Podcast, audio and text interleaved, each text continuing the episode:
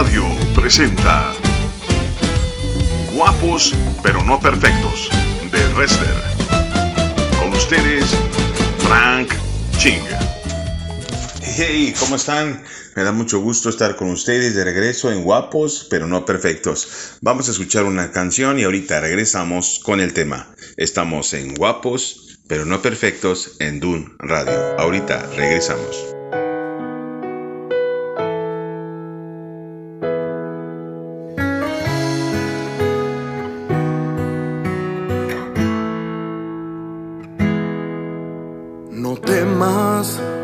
Yo te he redimido, te he llamado por tu nombre, mío eres tú.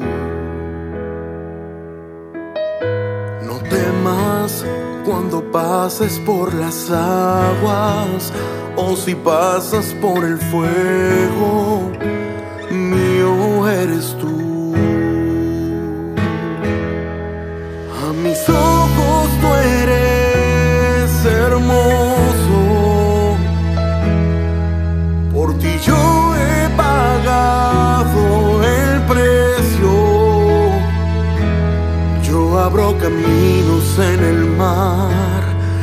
Desierto hago reverdecer.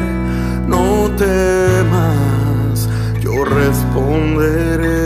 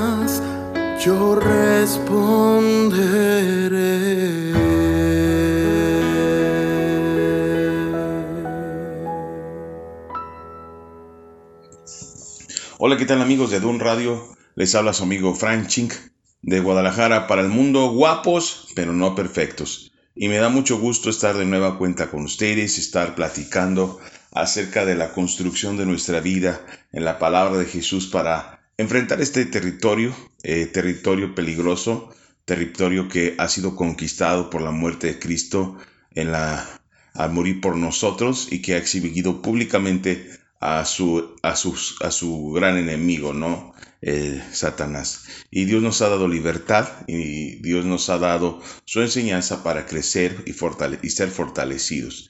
Y hoy quisiera, a, a, pues que pudiéramos abrazar el tema que se llama enfrentando la necesidad, enfrentando la necesidad. Es un tema muy padre, un tema donde vamos a crecer.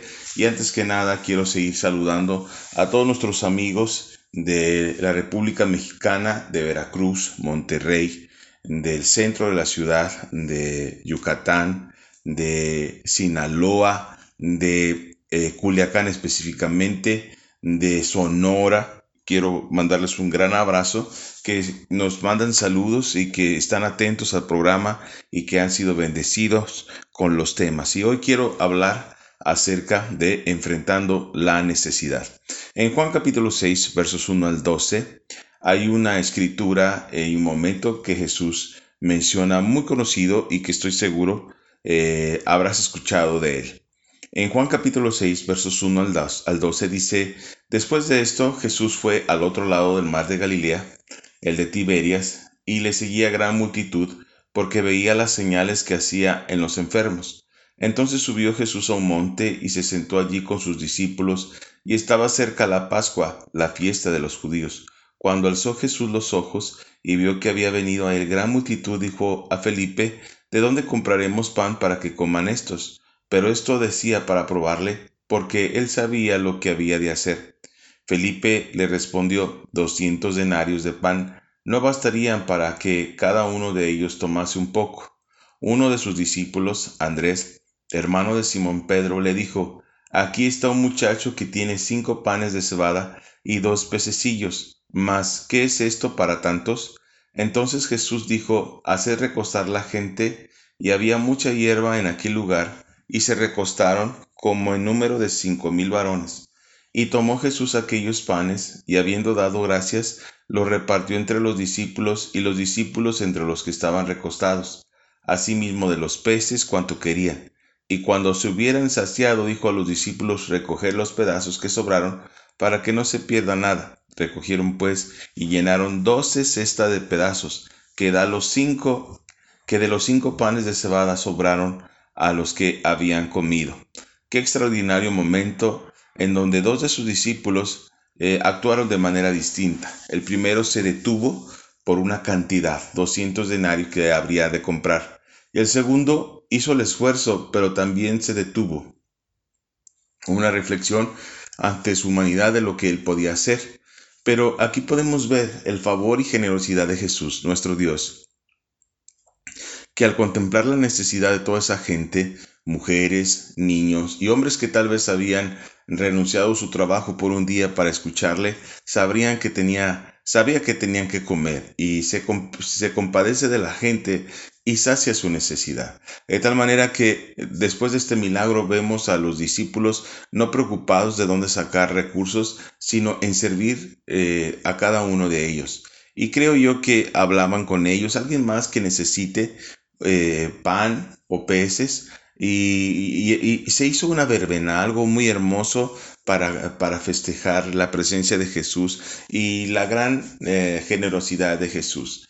E, esta multiplicación no deja la necesidad a la mitad ni a un porcentaje, sino que se saciaron y comieron lo que quisieron, o sea, es decir, a la mexicana un poquito más, un poquito más de peso, un poquito más de, de pan. Y, comieron este, lo que deberían de haber comido, algo extraordinario, porque nuestro Jesús es un Dios eh, generoso, un Dios bueno.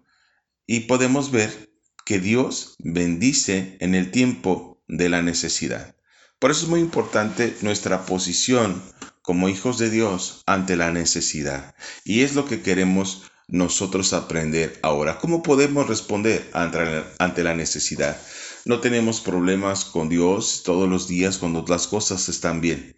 Tenemos problemas con Dios cuando tenemos necesidad y esas necesidades rebasan nuestra eh, nuestras fuerzas, la manera en que podemos abordar estas situaciones. En Mateo capítulo 7, 7 eh, al 12, eh, según la Biblia para todos, hay, muestra el corazón de Jesús con respecto a la necesidad. Mm, Jesús enseña algo respecto a esto y dice, no se cansen de pedir y Dios les dará, sigan buscando y encontrarán. Llamen a la puerta una y otra vez y se les abrirá porque todo el que pide recibe, el que busca encuentra, y el que llama a la puerta se, le abrirá. ¿Le daría alguno de ustedes una piedra a su hijo si, si le pide pan? ¿O le daría una serpiente si le, da, si le pide un pescado? Pues si ustedes aun siendo malos saben cómo darles cosas buenas a sus hijos, imagínense cuánto más dispuesto estará su Padre Celestial a darles lo que le pidan. Así que traten a los demás como les gustaría que los trataran a ustedes. Ese es el verdadero significado de la ley y de la enseñanza de los profetas. Como hemos estado enseñando en la cultura de la honra, aquí vemos directamente la relación que hay, el comportamiento de amar al prójimo con el comportamiento de amar a Dios, la importancia de amar a Dios. Pero aquí muestra el corazón del Padre. Nuestro Jesús en propias palabras dice, eh, si ustedes son buenos, si siendo malos pueden llegar a ser buenos papás, imagínense cuánto más su Padre Celestial que aquellos que eh, le pidan ayuda, ¿no? Que le soliciten un milagro, que le soliciten algo a su Padre, que en obediencia, en una vida de obediencia, está respondiendo. Aquí podemos aprender que nuestra postura con respecto a la necesidad tenemos que tener una conciencia de que Dios nos ama y quiere que le amemos. Pero, como les comentaba, ese proceso de afrontar la necesidad, podemos olvidar que Dios es bueno y que da buenas dádivas, también en los tiempos de necesidad. Olvidamos que Dios es bueno en el tiempo de la necesidad o pensamos que nos ha olvidado, pensamos que no nos hace caso, pensamos que estamos lejanos de la presencia de Dios. Pero la realidad es que Dios está más que nunca con nosotros y que necesita que nosotros confiamos en su palabra y que podamos avanzar según su voluntad porque Él es bueno y Él da buenas dádivas a sus hijos. Tenemos que entender que Dios nunca se quedará con las manos cruzadas ante el compromiso de su palabra. Dios es bueno y ha dado sus principios para que tú y yo podamos confiar en Él y Él que es fiel y justo cumplirá su palabra en nosotros. Dios nunca responderá como un padre terrenal y perverso. Generalmente solemos eh, identificar la paternidad de Dios con lo que más cercano tiene el hombre y es la paternidad humana. Y aunque algunos papás son buenos, la realidad es que hay existen padres que no lo son. Y tenemos que entender que eh, cualquier padre humano, por mejor esfuerzo que haga, siempre estará limitado, limitado en su pensamiento, limitado en sus recursos, limitados en su fuerza, limitados en su influencia, limitados por su carácter, limitados por su forma de pensar, limitados por su forma de actuar limitados por las situaciones.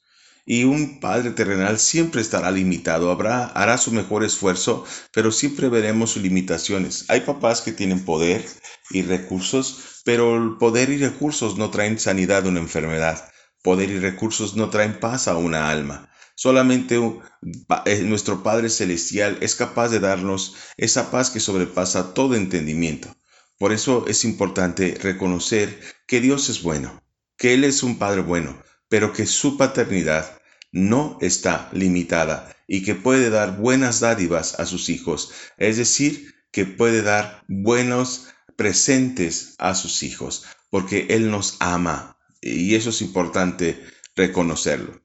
Es muy importante saber que nuestra vida no debe de estar eh, ese eh, prejuicio de pensar que es alocado esperar una respuesta de Dios cuando todo apremia. Dios me ama y tiene siempre una respuesta para mí. La manera en que nosotros actuamos ante la vida es dos maneras de pensamiento que nos ha diseñado el Señor. Pensamos de una manera rápida y de una manera lenta. Utilizamos nuestro pensamiento rápido cuando tenemos que obrar para salvar una vida, dar un volantazo para cuidar nuestros bienes, para cuidar eh, nuestra vida, para cuidar la vida que, no, que está alrededor del auto que estamos manejando. Y pues respondemos rápido. Si alguien se está ahogando, respondemos pronto y golpeamos su espalda o hacemos un procedimiento si es que lo sabemos. Eh, respondemos pronto si vemos una enfermedad, una emergencia, necesitamos nuestro pensamiento rápido. Pero también existe el pensamiento lento. Y ese pensamiento lento es muy importante, porque sopesa las situaciones que van a ser de importancia para nuestro futuro. Y este pensamiento tenemos que aprender que no importa la necesidad que tengamos, debemos ir a la presencia de Jesús para solicitar su opinión con respecto a los asuntos que tenemos que tomar decisiones.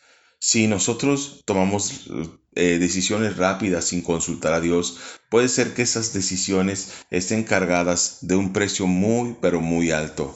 Eh, una decisión así puede llevarnos a la destrucción, puede detener el tiempo de la bendición, puede traernos muchas lágrimas y sufrimiento, puede traer cosas no agradables para nuestra vida, porque cuando llevamos prisa al suplir la necesidad, nos volvemos como una mente obscurecida que no determina y no puede ver los peligros. Por eso es muy importante movernos con cuidado en la responsabilidad, que la vida es muy corta y que somos responsables de dar un testimonio y somos responsables de cuidar lo que Dios quiere hacer eh, alrededor de nosotros. Por eso es muy importante que aprendamos a consultar a Dios y que aprendamos a escuchar los diferentes puntos de vista para poder avanzar en la voluntad del Señor. Muy importante eso.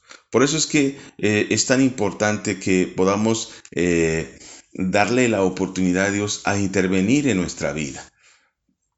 Entonces, eh, nuestra posición ante nuestra necesidad es manejar nuestro pensamiento de una manera disciplinada y no dejarnos llevar por una emoción, por un temor, sino que podamos rendirnos ante Dios y que Dios pueda obrar en nosotros. En Mateo capítulo 10, versos 17 al 30, según la Nueva Biblia de las Américas, dice así, cuando Jesús salía para irse, vino un hombre corriendo y arrodillándose delante de él le preguntó, Maestro bueno, ¿qué haré para heredar la vida eterna? Jesús le respondió, ¿por qué me llamas bueno? Nadie es bueno, sino solo uno, Dios. Tú sabes los mandamientos, no mates, no cometas adulterio, no hurtes, no des falso testimonio, no defraudes, honra a tu padre y a tu madre. Maestro, todo esto lo he guardado desde mi juventud, dijo el hombre. Jesús mirándolo lo amó y le dijo, una cosa te falta, ve y vende cuanto tienes y da a los pobres, y tendrás tesoros en el cielo. Entonces vienes y me sigues. Pero él afligido por estas palabras se fue triste, porque era dueño de muchos bienes. Jesús mirando en derredor dijo a sus discípulos, qué difícil será para los que tienen riquezas entrar en el reino de Dios. Había un joven con necesidad que buscó al, al, Rey de Reyes y Señores Señores para saciar realmente su necesidad.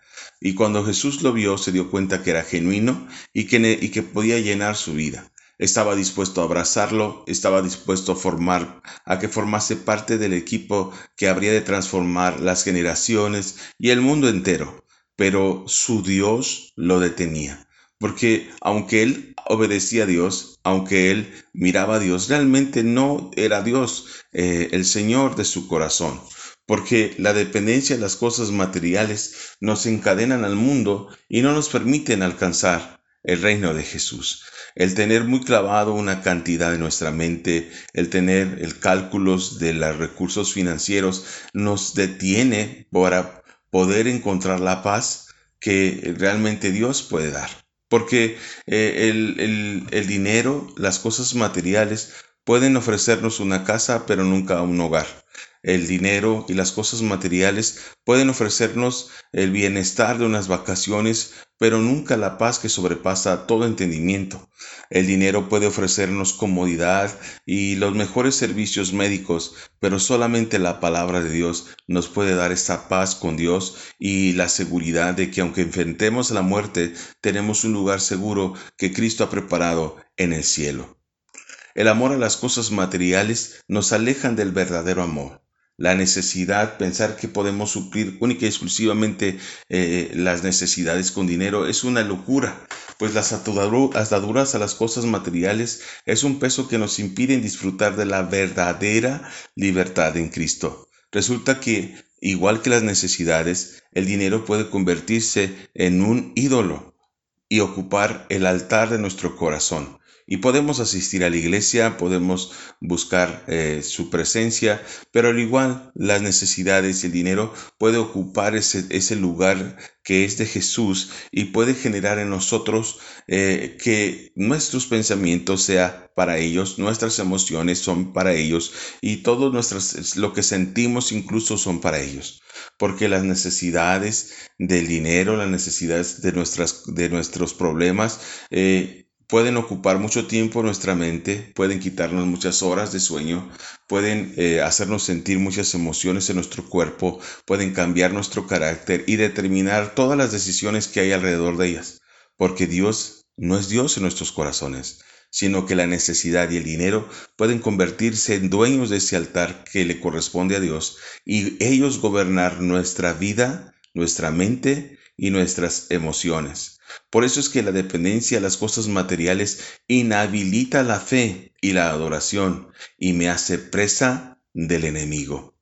Esto es muy importante porque lo pudimos observar cuando Jesús hizo la multiplicación de los panes, la multiplicación milagrosa. Resulta que los discípulos, eh, uno de, ellos eh, quedó frío al calcular el dinero que se necesita.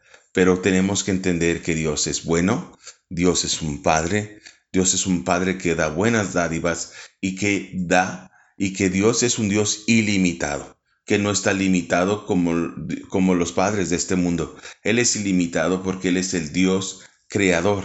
Pero el amor al dinero inhabilita la fe, porque cuando nosotros pensamos en recursos, pues buscamos un banco, un amigo, un empeño, una venta para salir adelante.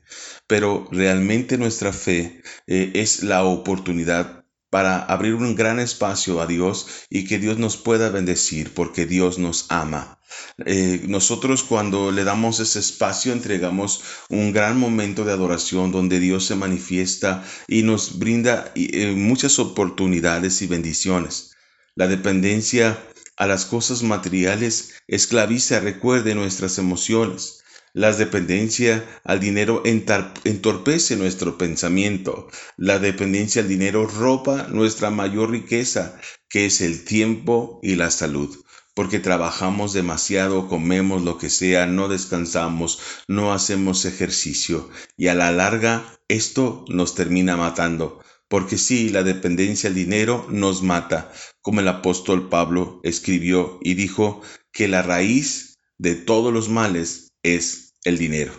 La dependencia a las cosas materiales se convierte, como comentamos, en un ídolo que gobierna nuestra vida, nuestros sueños y nuestro corazón.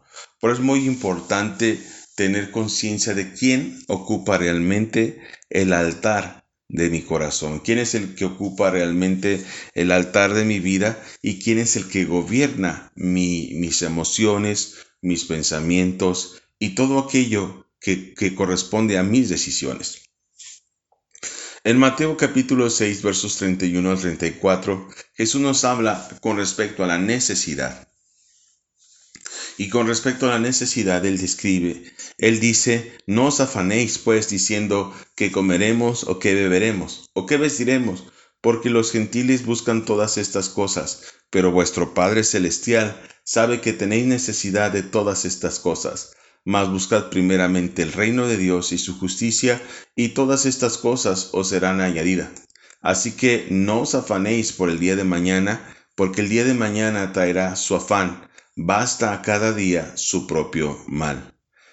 Esto muestra una libertad con respecto a las necesidades, una libertad con respecto al deseo excesivo de recursos. Porque en el momento anterior vimos qué triste es que un hombre que lo tiene todo no pudo entregarse a Jesús y no pudo recibir un abrazo porque su Dios dinero se lo impidió porque había muchos bienes de por medio y amaba más los bienes que a Dios.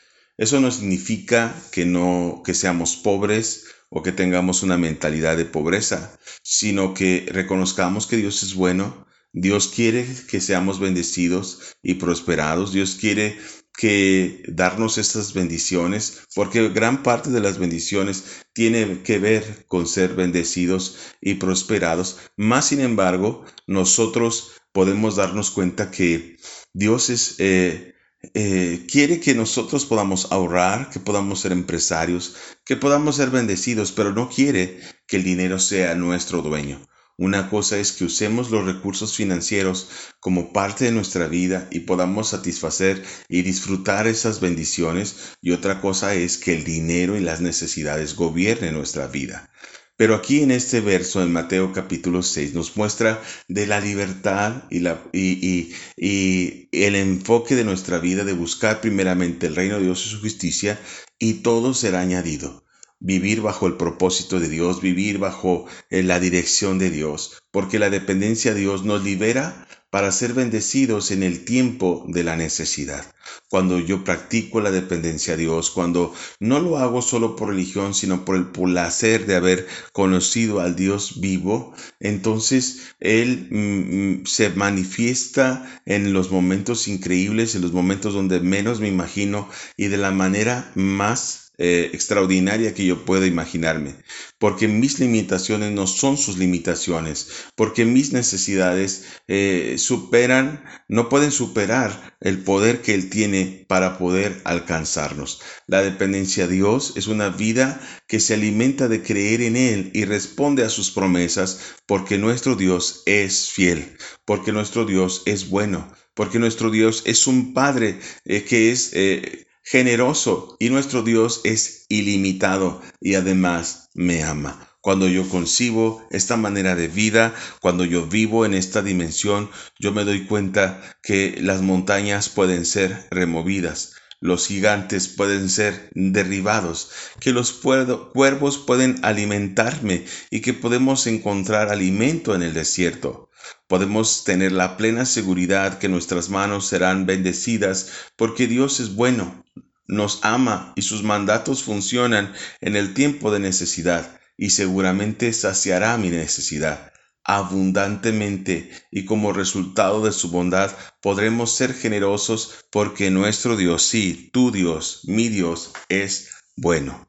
Dios es bueno. Dios es bueno. Él nos ama y es nuestro Padre y que tiene poder ilimitado para que cada necesidad que tengamos, que recurramos a Él, será saciada de una manera extraordinaria, abundantemente, y podremos ser generosos con otros porque su amor es ilimitado, su poder es extraordinario y Dios tiene cuidado de nosotros. Entonces la postura que tenemos ante la necesidad es la postura que tenemos al confiar en Dios, al saber quién es Dios y cuál es nuestro propósito, de tal manera que no se trata de cantidades de recursos financieros, no se trata de ver cómo le salimos al paso, se trata de confiar en Dios y Dios que es bueno mostrará su favor contigo, con tu familia, con tus amigos, que aman a Dios y que cumplen sus mandatos,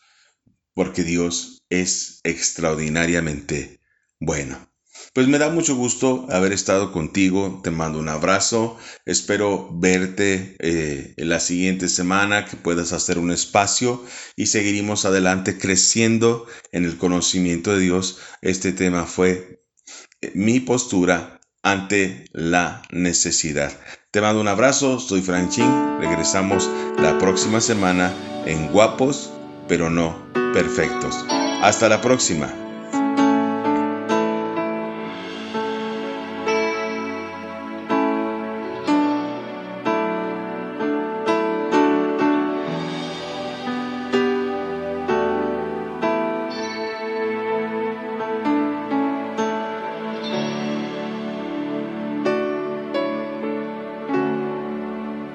Levanto mis manos, aunque no tenga fuerzas.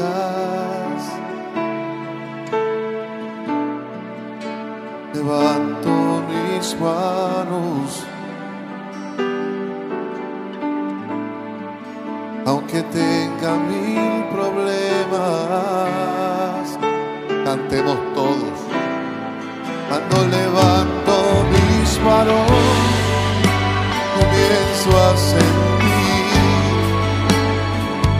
una unción que me hace cantar. Cuando levanto mis manos, comienzo a sentir todo el mundo diga el fuego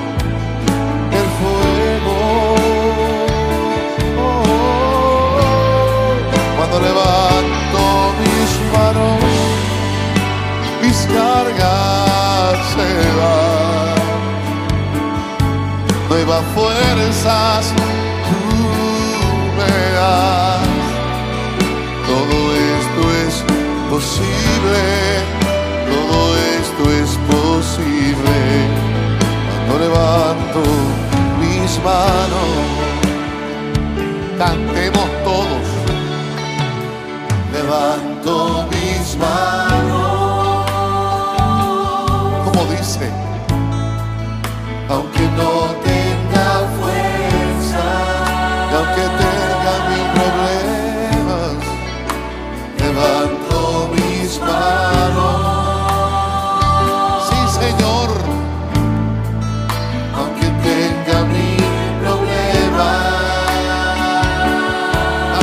Conmigo, dice, cuando levanto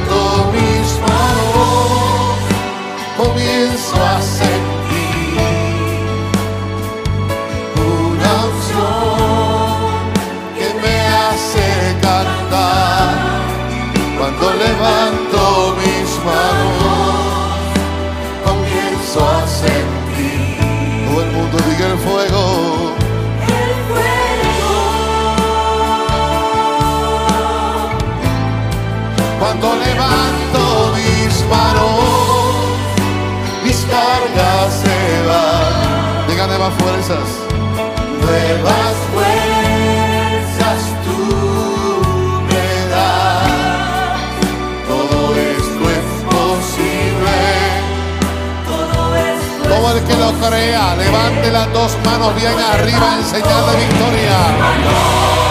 Cuando levanto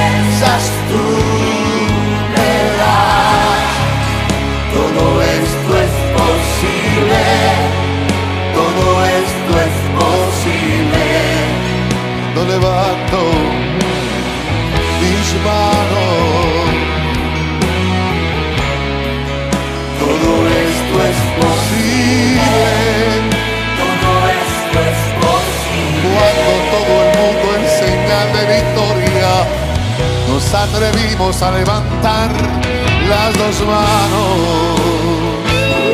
Levántalas bien altas conmigo. Oh, y levanta tus manos.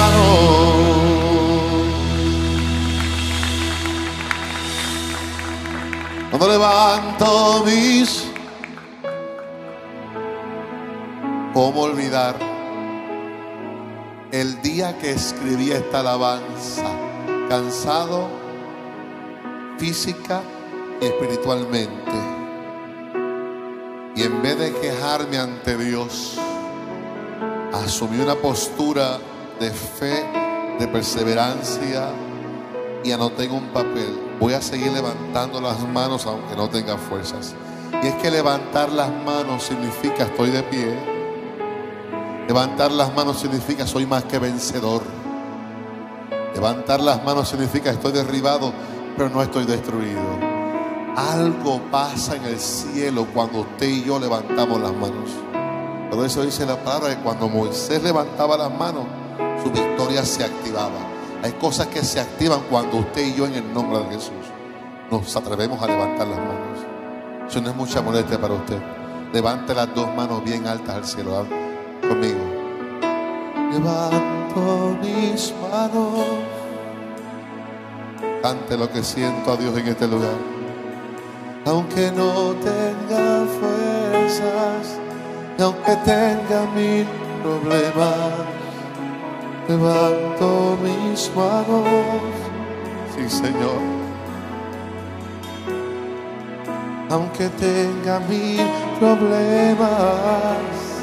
Oh muchacho con fuerza dice, cuando levanto mis manos, comienzo a sentir, díselo, una unción.